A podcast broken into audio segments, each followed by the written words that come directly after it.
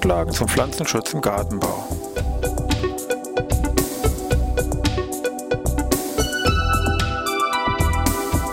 Ein wöchentlicher Podcast der Forschungsanstalt für Gartenbau an der Fachhochschule Weinstefan von und mit Thomas Lohrer.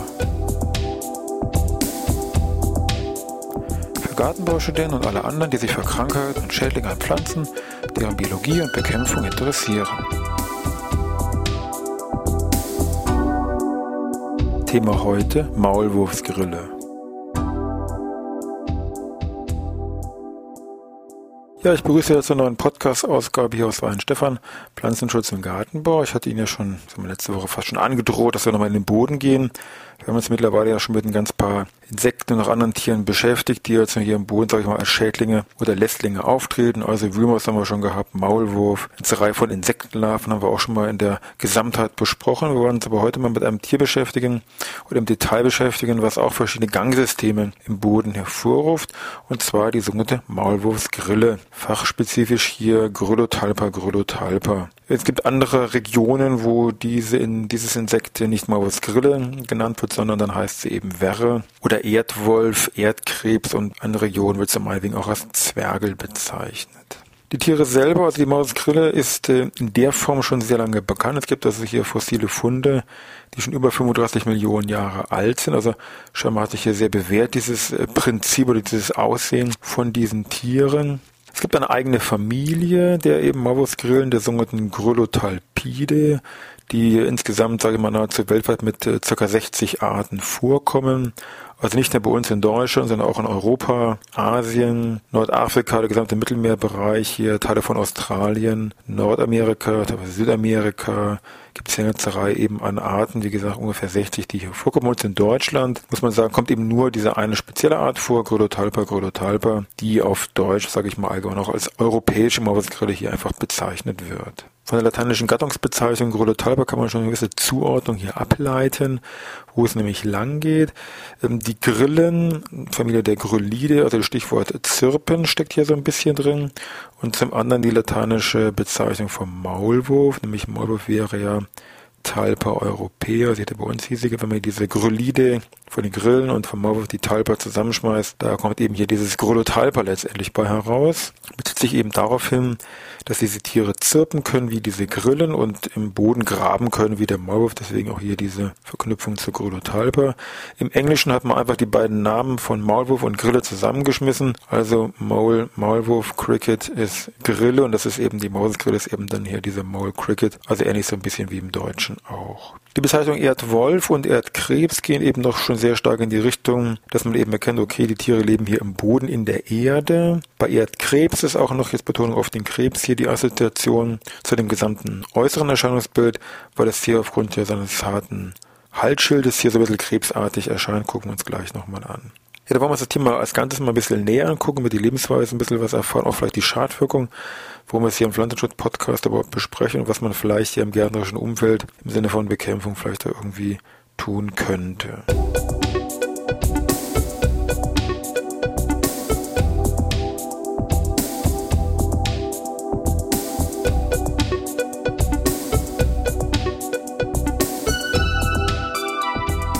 Jetzt wollen wir uns mal die Tiere mal ein bisschen näher angucken, wie schon geschildert, also seit über 30, 35 Millionen Jahren bei uns auf der Erde in dieser Grundform vorhanden. Da kann man schon vermuten, das Tier wirkt relativ urzeitlich bei der Betrachtung und hat auch ein in sich unverwechselbares Äußeres. Es gibt also kein Tier im Boden, mit dem man so eine Mausgrille vielleicht verwechseln könnte.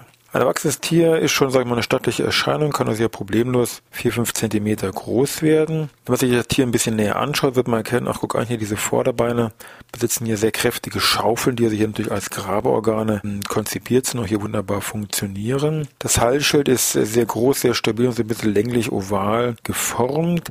Die Tiere sind geflügelt, unterschiedliche Struktur hier. Die Vorderflügel sind relativ kurz gehalten, die Hinterflügel sind sehr lang und überragen hier auch das Hinterleib. Also die Tiere sind ganz klar flugfähig.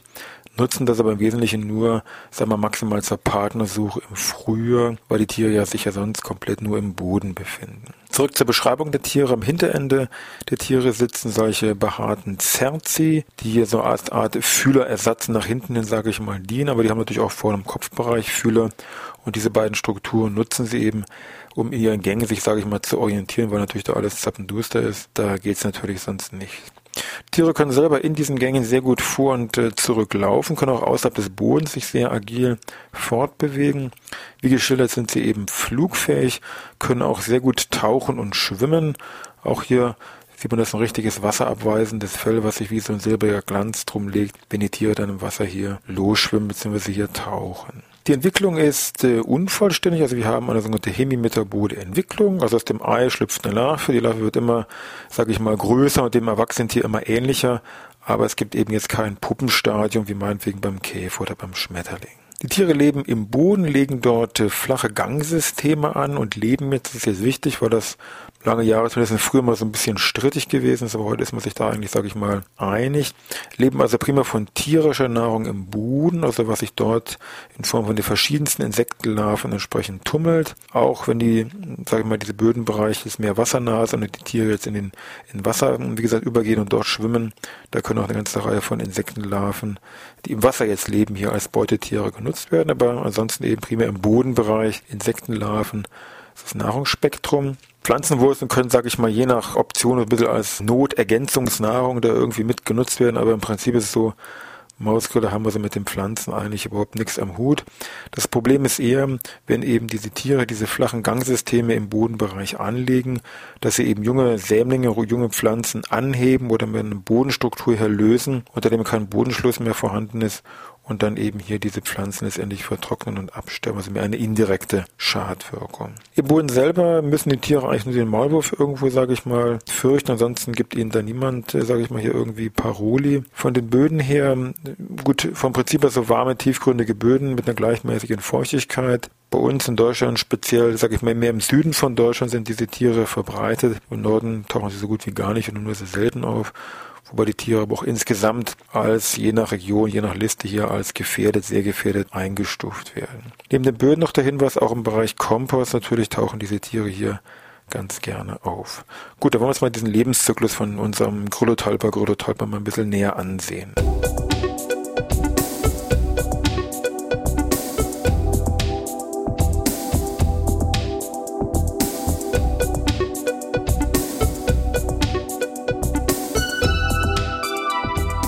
Dann schauen wir uns mal so einen Lebenszyklus von so einer Maulwurfsgrille an. Wo fangen wir da an? Am besten mal, sagen wir, im Bereich Frühjahr, wo es eben um die Partnersuche geht, Männchen, Weibchen. Darf man sich jetzt vom Grundsatz her so vorstellen, die Männchen sind jetzt hier im Bodenbereich vorhanden und zirpen jetzt hier, sie geben entsprechende Laute ab, die man auch als Mensch so unter günstigen Bedingungen bis zu 100 Meter hören kann. Die Weibchen der Maulwurfsgrillen hören das ein bisschen weiter, bis zu 200 Meter ungefähr. Hören heißt auch hier übrigens, da sind wir wieder bei den Heuschrecken gedanklich, die Hörorgane liegen hier im ersten Beinpaar also gehört wird hier mit den Beinen. Also die Männchen sind hier bodennah und zirpen. Die Weibchen fliegen hier in der Luft umher. Das Ganze spielt sich am Nachmittag, am Abend ab. Und auf dem Weg finden sich jetzt hier Männchen, Weibchen, wobei ja diese Zirplaute mit einem bestimmten Intervall auch abgegeben werden. Das kann also in der Regelfall wird das so sechs, sieben Mal pro Minute wird das hier abgegeben. Anschließende Paarung erfolgt dann im Prinzip immer im Boden. Auch der ganze Rest der Entwicklung bleibt sich dann hier auf dem Boden begrenzt. Die Eiablage vom Weibchen erfolgt in einem separaten Nest, separaten Höhle, der so hier im Boden so richtig so mit dem Halsschild und Kopf ähm, festgestampft wird, so ein Durchmesser von fünf bis zehn Zentimeter ungefähr haben diese in sich kompakten Gebilde. Und darin werden diese Eier, hohe Zahl, 200 bis 300 Stück, so ein bisschen gelblich, oval, abgelegt, vielleicht noch so ein bisschen bewacht oder belegt und dann aber nach ein, zwei Wochen schlüpfen dann schon die kleinen Maulwurfsgrillenlarven, ungefähr nur zwei, naja, vier Millimeter, sage ich mal, von der Größe her. Durchlaufen dann bis zum Ende des ersten Jahres schon insgesamt drai Häutungen, haben dann schon eine Größe von zwei bis vier Zentimetern erreicht. Im Laufe des zweiten Jahres werden sie hier, beenden sie ihre komplette Entwicklung, wobei sie aber erst im dritten Jahr hier geschlechtsreif werden. Und wenn sie dann geschlechtsreif werden, dann sind wir wieder bei einem Zyklus wieder von vorne, wobei die Tiere nach der Geschlechtsreife nur ungefähr noch ein Jahr, sage ich mal, leben, aber sterben dann natürlicherweise dann hier auch ab. So, und die alle, ganzen Tiere, die Larven, die Erwachsenen, die sind dann hier im Boden grabend aktiv. Da kann man sich ja schon mal fragen, gut, kann man da nicht noch vielleicht doch noch irgendwo was dagegen tun, wenn sie dann hier doch mehr zum Schädling hier vielleicht im Garten oder im Produktionsanbau hier vielleicht werden.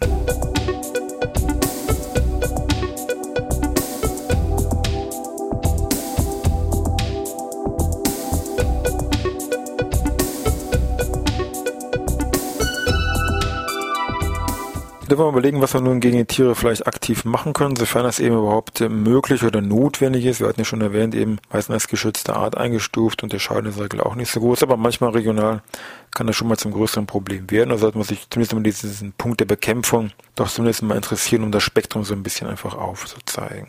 Die erste Hoffnung, dass es dort ein zugelassenes Pflanzenschutzmittel gibt, äh, kann man gleich streichen. Es gibt also hier keine zugelassenen Pflanzenschutzmittel, im Gegensatz meinetwegen zu früher. Das waren im Wesentlichen dann früher irgendwelche Fraßköder, die man sich als fertiges Produkt oder in Eigenmischung hergestellt hat, mit den solchen berühmten Grundkomponenten wie Arsen oder E605 die eben da auch teils eben geschmackvoll dazu beratet worden sind, aber das ist alles Historie. Also pflanzenschutzmittelmäßig tut sich da heute beim Mausgrillen gar nichts. Wenn heute eine aktive Bekämpfung gewünscht ist, dann läuft das über entsprechende Nematoden. Da gibt es spezifische insektenparasitäre Nematoden, die hier gegen Grölotalpa grölotalpa wirken. Sternanema carbocapsae. Das sind diese Nematoden, die werden ausgebracht in einer hohen Stückzahl. Halbe Million bis eine Million Tiere pro Quadratmeter. Nach diesen, sagen wir, für diese parasitären Nematoden allgemein bekannten Prinzipien oder Grundregeln, also Bodentemperatur mindestens 12 Grad, feuchter Boden, Ausbringung möglichst am Abend wegen UV-Schutz und und und. Das ist alles in diesen Beipackzetteln, sag ich mal, steht das drin, sollte man hier alle zwingend beachten, sonst geht es natürlich schief. Eine große Stolperfalle sollte man natürlich hier gleich an der Stelle nennen. Diese Nematoden wirken nur oder wirken sehr gut gegen die erwachsenen Tiere. Also bei den Larven ist die Wirkung deutlich vermindert, sollte man nicht vergessen.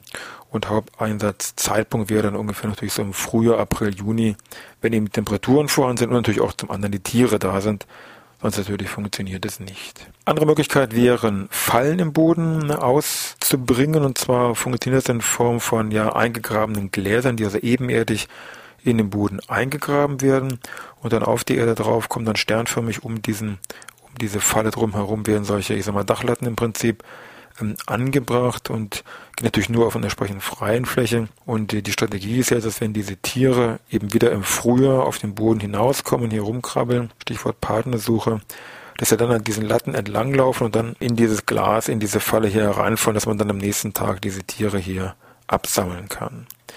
Eine Möglichkeit, ähm, die auch mehr so Richtung Vorbeugung geht, ist eben, dass man weniger versucht, den Tieren nachzustellen, sondern dass man sagt, gut, ich will zumindest versuchen, die Vermehrung hier zu verhindern, indem man einfach die Nester ausgräbt. Also muss man eben warten, mehr so bis Juni, Juli.